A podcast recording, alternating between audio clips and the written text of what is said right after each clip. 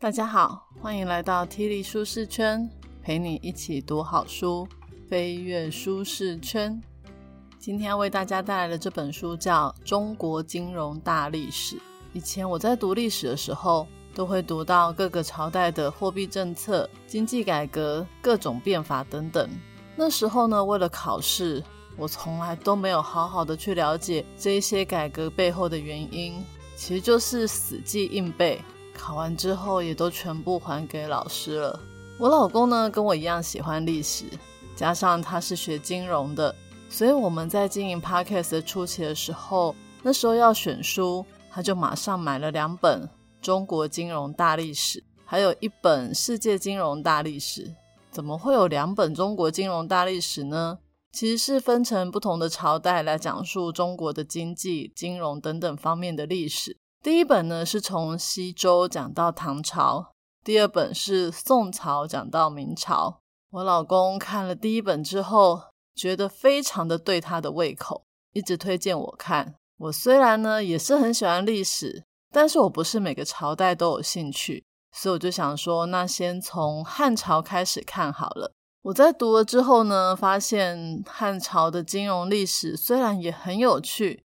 但是呢，我在看的过程里面有很多疑问，就是有点不太懂为什么刘邦啊、吕后会做那些经济决策。说真的，读起来有点吃力，后来我就放弃了。那为什么我现在又拿回来读呢？是因为我最近开始对秦朝感到很有兴趣，我就想说，那再把这本书拿出来看好了，从头开始读。没想到真的要这样读才可以耶。因为历史不是单元剧，而是连续剧。每个君王呢，他们做决定的时候，都会去参考前人失败或者是成功的经验来制定他们的决策。我如果不知道秦朝发生什么事，就不会了解汉朝的刘邦跟吕后他们为什么这样做。同样的，秦朝也受到春秋战国的影响。当我开始从西周读的时候，就发现这本书真的是很好看呢。一环扣一环，高潮迭起，荡气回肠，就像古时候的君王都要勤读历史一样。历史呢，绝对是养成领导者的必修课。不止呢，可以训练你的思辨能力，还可以强化问题解决的能力。我们今天呢，就从西周开始，来站在古人的角度，先来了解那个时候的时代背景，再来探讨做这些决策对当时社会的影响。好。那我们就开始吧。本节 podcast 将为你带来以下三个部分：一、商鞅跟吕不韦的大不同；二、秦始皇一人独享天下；三、穷汉朝的刘邦与吕后。西周呢是周武王姬发所创建的，但是呢他在位的时间非常的短，只有两年。而周朝呢在周公辅助的时代。把整个国土分封成七十一国，而这些封国呢，就是在各个地方替周朝的天子管理属国，也就是所谓的封建制度。把整个中国呢分成七十一国，表示每个国家都只是一个小国，这就很像我们现在在读经济学里面的完全竞争市场一样。当大家的实力都不大，就没有办法起来对抗周皇室，而且七十一国中。就有五十三国都是姓姬，因为大家都是亲戚，也不好意思撕破脸，所以呢，西周呢有好长的一段时间都是维持着经济学所谓的均衡，也就是太平的世界。但是大家想一想，其实所谓的君王啊、皇帝不也都是人吗？大家应该都知道，在中国，皇帝被称为天子，也就是上天的儿子。而天子呢，之所以可以管理这么多诸侯跟人民，是因为那时候的人相信，在上天底下，统治者呢必须要有很好的德行，也就是王德。如果呢一个君王失去了德性，即便呢他是有天命，也会被上天所抛弃的。所以在东周的时候，即便那时春秋五霸已经非常的强盛，但是呢他们也都不会威胁到周天子的地位。最多呢，也只能够挟天子以令诸侯，也就是说，再强的诸侯国也都必须要得到王室的认可。而天子啊、王德这样的观念呢，一直都是周朝的中心思想。那我们来讲一下后来兴起的秦国到底发生了什么事，让秦国居然抛弃了有王德的周天子，自己统一天下。我们先来聊一下，在战国的时候，秦国的经济发生了什么转变。讲到秦国的经济改革，大家第一个应该会想到的是商鞅变法。不知道大家还记不记得商鞅变法的内容？其实它里面最有名的就是重农抑商。我们先来聊一下抑商好了。抑就是压抑的抑。为什么要压抑商人呢？因为商鞅认为商人很难管。在战国的时候呢，其实百姓已经分成士、农、工商四类。商人呢，因为身上有钱，所以喜欢四处的流窜，是最不听话的族群。所以呢，必须要抑商。而商鞅定定的抑商法条有三个。第一个就是秦国呢，不能出现粮食的贸易，因为如果秦国人买不到粮食，就只能够自己去种地，那自己种地就会变农夫。农夫呢是最实在的，不会乱跑。第二个呢，就是加重商业税，也就是让那些税呢重到任何的贸易品项都没有办法有利可图。也就是说，如果你今天跟其他国家进口的商品进到秦国之后啊，那个税都会刻得很重。那商人为了要赚钱，一定会把税转嫁到消费者身上，所以原本的价格再加上税，就会变得很贵，太贵就没有人要买。当商人赚不到钱的时候，自然也就不会想要从商。第三个法条更绝，就是降低商人的地位，让整个社会的人都瞧不起商人。像是如果发生了战争，或者是有一些劳动的工作，都是先征召商人去做。甚至呢，在军营里面还明文规定说，不用怜惜商人跟他们子孙的性命，任何的危险工作都可以叫他们先去。哇，在那时候当商人真的是很辛苦诶除了抑商之外呢，商鞅他另外一方面就是重农。重农不是提高农人的地位，也不是重视农业的发展，而是重视管理农人。为什么呢？因为农人最好管理，他们的生活呢必须要依附于农田，所以绝对不会乱跑。手上也是最没有钱的，是这个社会里面最弱的一群人。那农民呢，要耕地，当然就需要农地，所以商鞅就用了一招，叫做“富贵之家必出于军功”。也就是说，想要在商鞅手上拿到土地的人，必须要是在战场上立过军功的人。像是士兵呢，只要砍一颗人头，就可以换取五十亩的土地。而且，如果呢，一个五人小队没有砍掉任何敌人的脑袋，队长就要交出自己的脑袋，这也太恐怖了吧！像在《史记》啊，《资治通鉴》里面都有记载，很多那时候秦国的士兵为了要争夺一个脑袋，互相残杀的故事。这也是理所当然的吧？因为砍一个人可以有土地，没砍人自己可能就要人头落地。要是我，我应该也会为了一颗脑袋跟我的同袍互相残杀。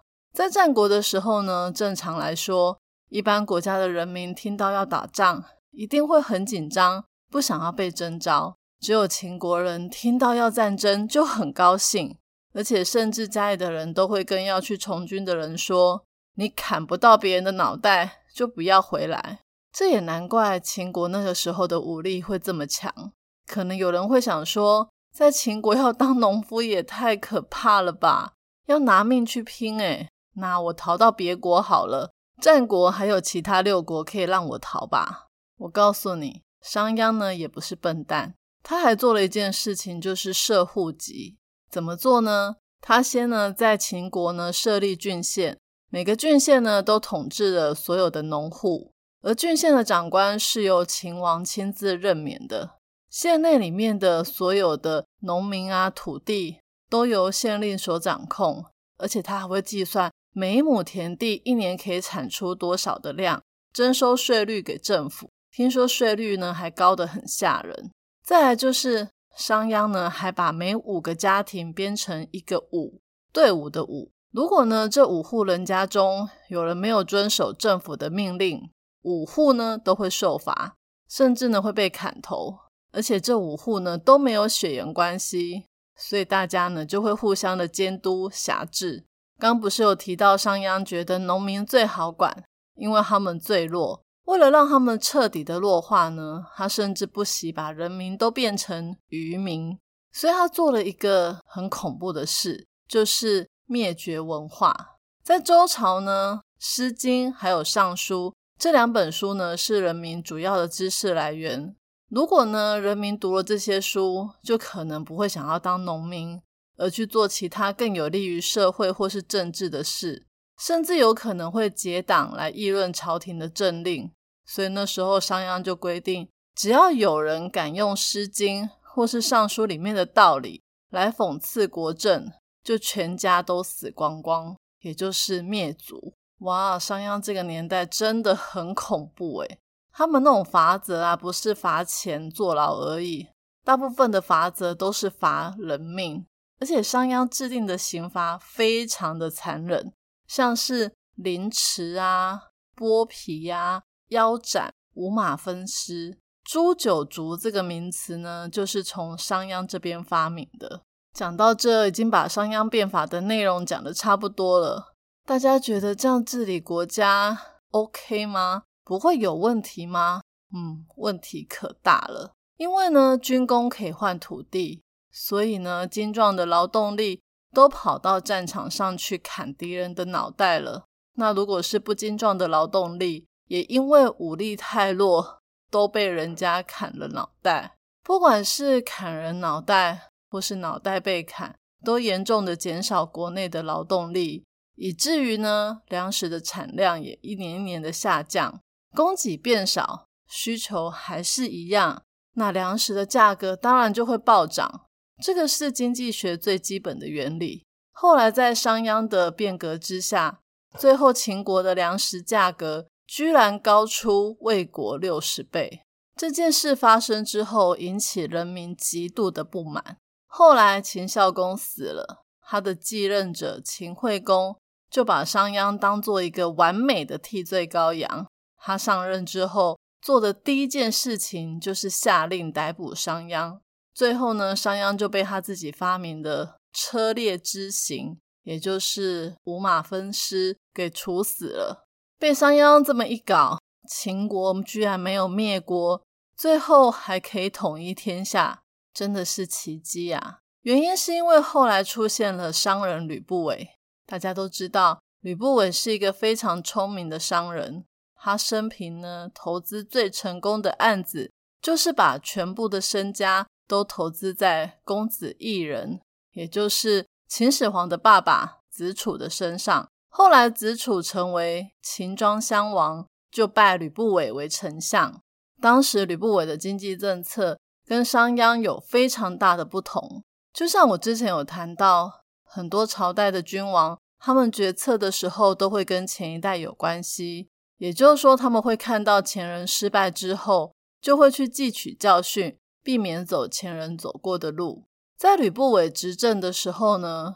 秦国出现了蝗灾，就是蝗虫的灾害。那时候重创了整个农业经济。为了要拯救经济呢，吕不韦他需要很多钱来帮助国家渡过难关。那他怎么做呢？居然是卖官筹钱。大家听到卖官，会不会觉得这也太夸张了吧？做官怎么可以用钱买呢？我本来也觉得很夸张，但后来觉得还好。因为我在看这本书的时候，会发现其他朝代里面也有很多君王都是这样做的。不过呢，吕不韦也不是傻子，他虽然卖官，他却不允许当官的人跟百姓们捞钱，也就是不能贪污贿赂就对了。在商鞅的时代，砍人脑袋可以换取土地财富，这样的做法会让整个社会充满了暴力。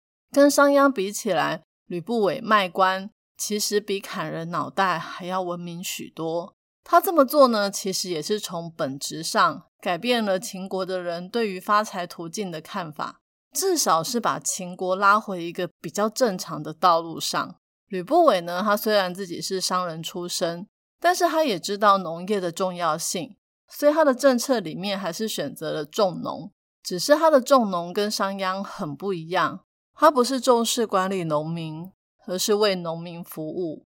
而第一个为农民服务的行业就是金融业。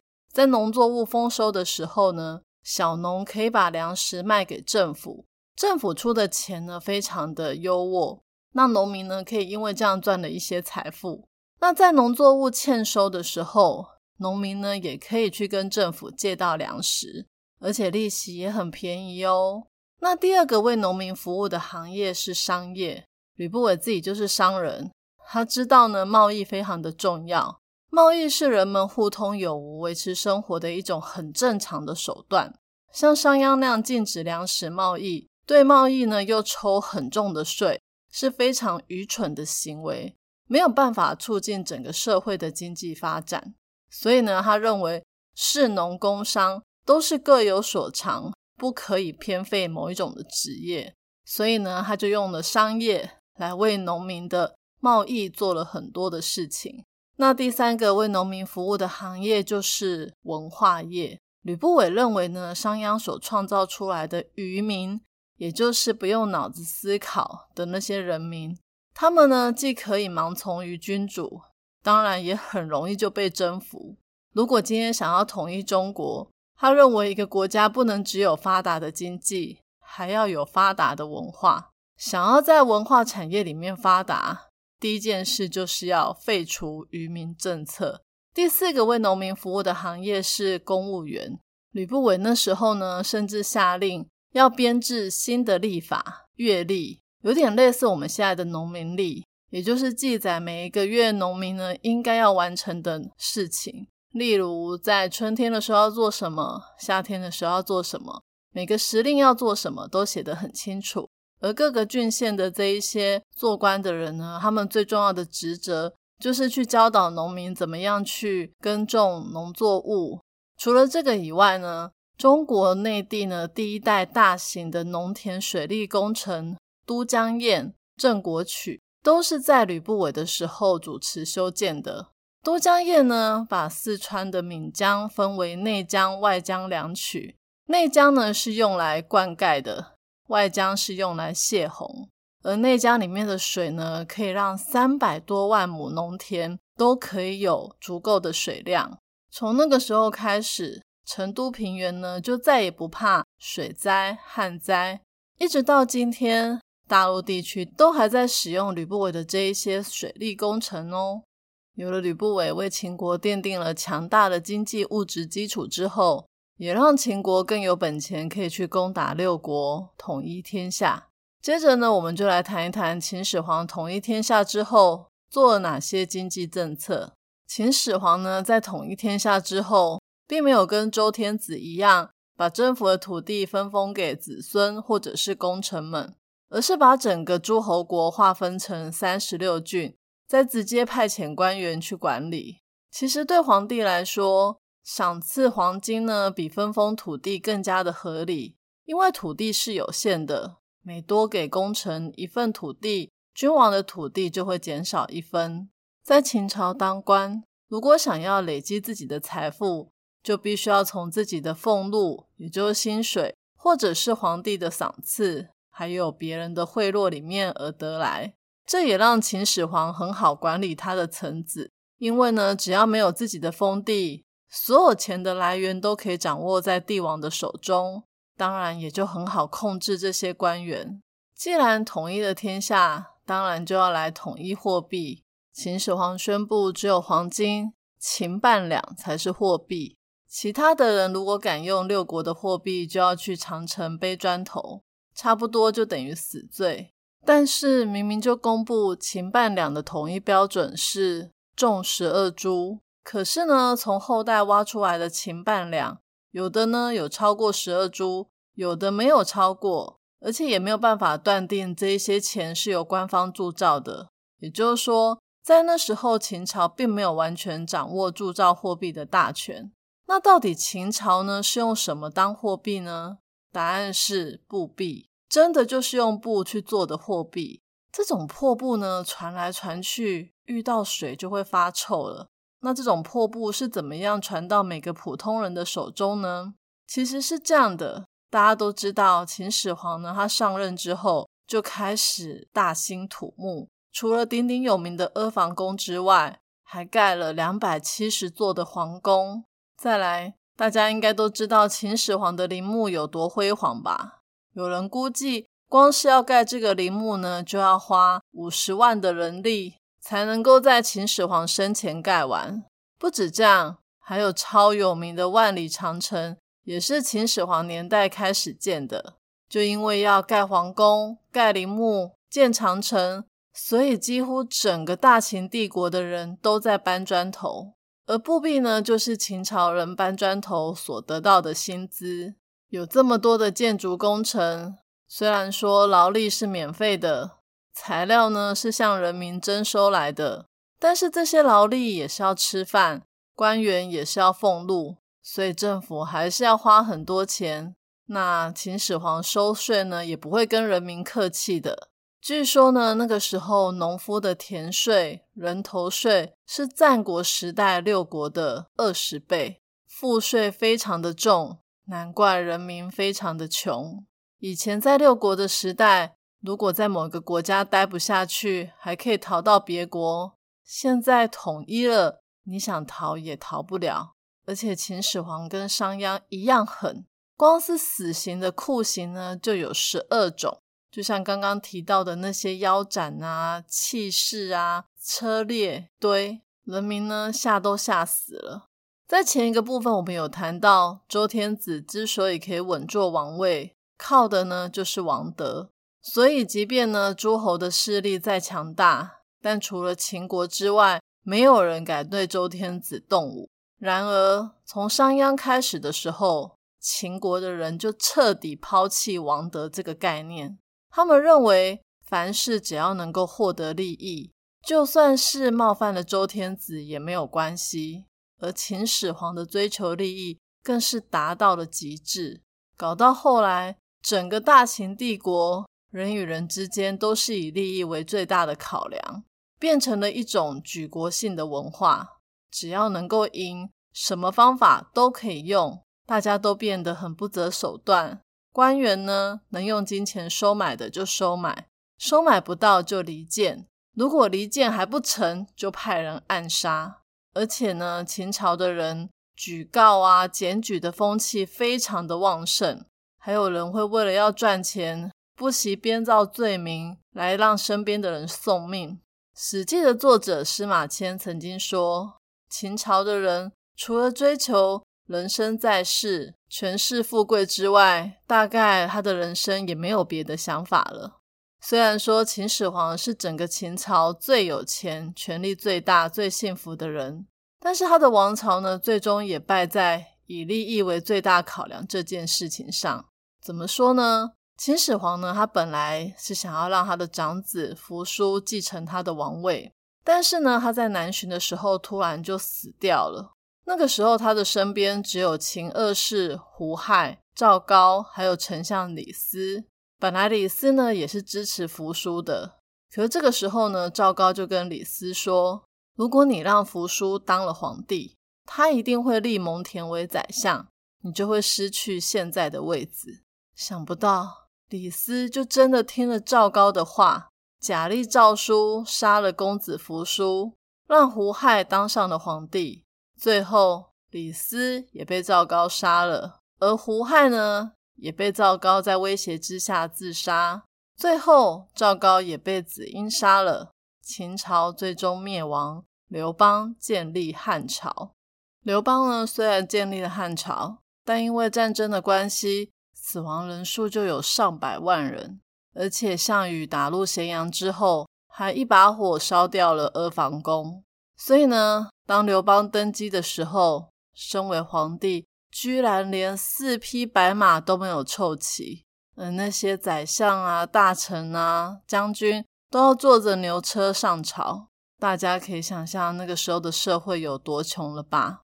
为了要振兴经济，刘邦推出了土地政策。他把秦朝王室的公田、官田、池林分给了士兵，普通的士兵每个人大概可以得到一百亩的土地，不错吧？不用拿人头来换土地，真的是太感人了。其实说真的，没有人天生就想要打仗，大家都想要安稳的度过一生。这个时候呢，天下统一，刘邦给士兵们土地，正好也可以帮人民圆梦，让他们过着百亩之田、五亩之宅的生活，而且有了农耕的稳定收入来源，这些士兵们自然而然就会成为大汉帝国最忠心的捍卫者。在刘邦死后呢，吕后开始管理汉朝。可能有些人会觉得吕后是一个手段很狠辣的皇后。因为她对待戚夫人的酷刑真的很残忍，但撇开他们之间的后宫争斗，吕后真的是一个非常聪明又有智慧的女人。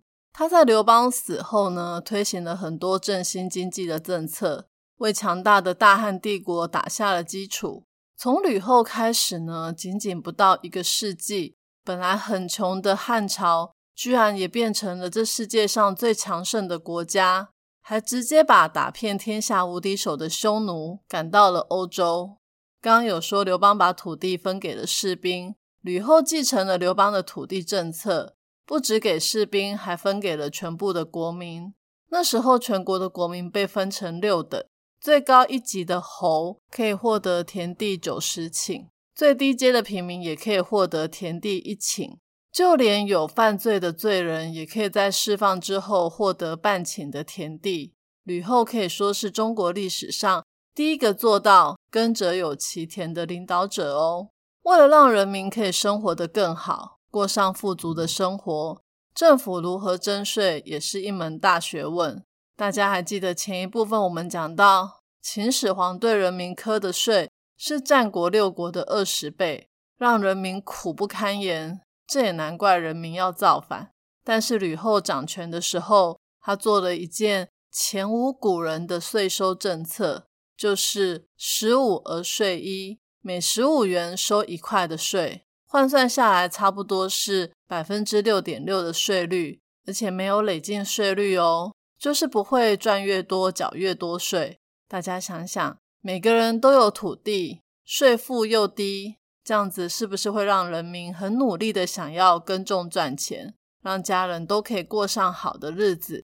也因为这样子，一直到吕后末年的时候，汉朝全国农业生产量就突破了三千四百市斤。大家听起来可能会觉得没什么感觉，但是这样的生产量呢，是西欧一千五百年后的劳动生产量，听起来是不是很厉害呢？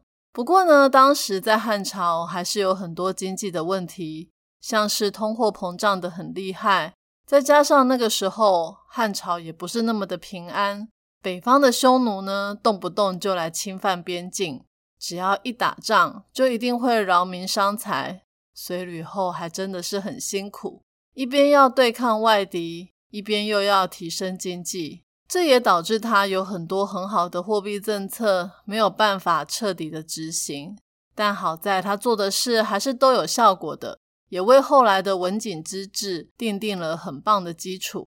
今天的说书就说到这里，最后来讲一下看完这本书的感想。这本《中国金融大历史》内容真的超级丰富的，虽然书的主轴是在讲金融经济。但其实也都会提到当时的政治发展。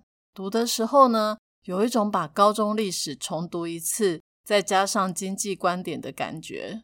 虽然呢，今天只跟大家介绍西周到汉朝初期的金融大历史，但从历史的长镜头来看，你们有没有发现，民心跟金钱是息息相关的？不管在上位者是如何的争权夺位、改朝换代。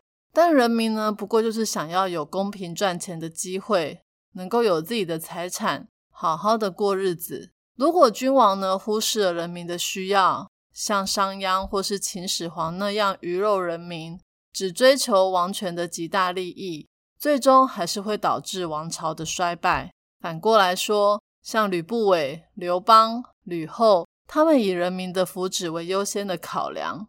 也才能够创造出坚不可摧的社会经济体，带全国的人民走向兴盛的王朝时代。这本书呢，其实我也还没看完。以前呢，我以为宋朝是很弱的朝代，因为有太多的敌国想要攻打我们。但这本书的作者说，宋朝呢，其实是中国历史上最富有的朝代。北宋的经济生产力是唐朝的两倍，汴京的百姓比盛唐的百姓有钱十倍。我真的超想知道宋朝发生什么事。如果你也想知道，非常建议你买书来看哦。今天我要送给大家的三个知识礼物，分别是：一、什么样的奖励制度就会创造什么样的文化。商鞅用军功换土地，开始了秦国唯利是图的文化。二、吕不韦让政府为农民服务，才让秦国有了富强的经济，有了统一天下的本钱。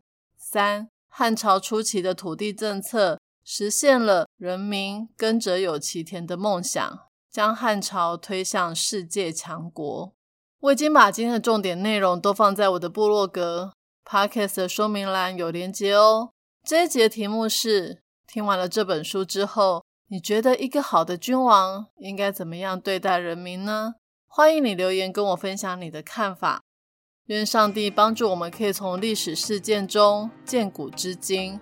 不只可以获得先人的智慧，同时也可以训练自己的思辨能力，让我们生活的更加美好。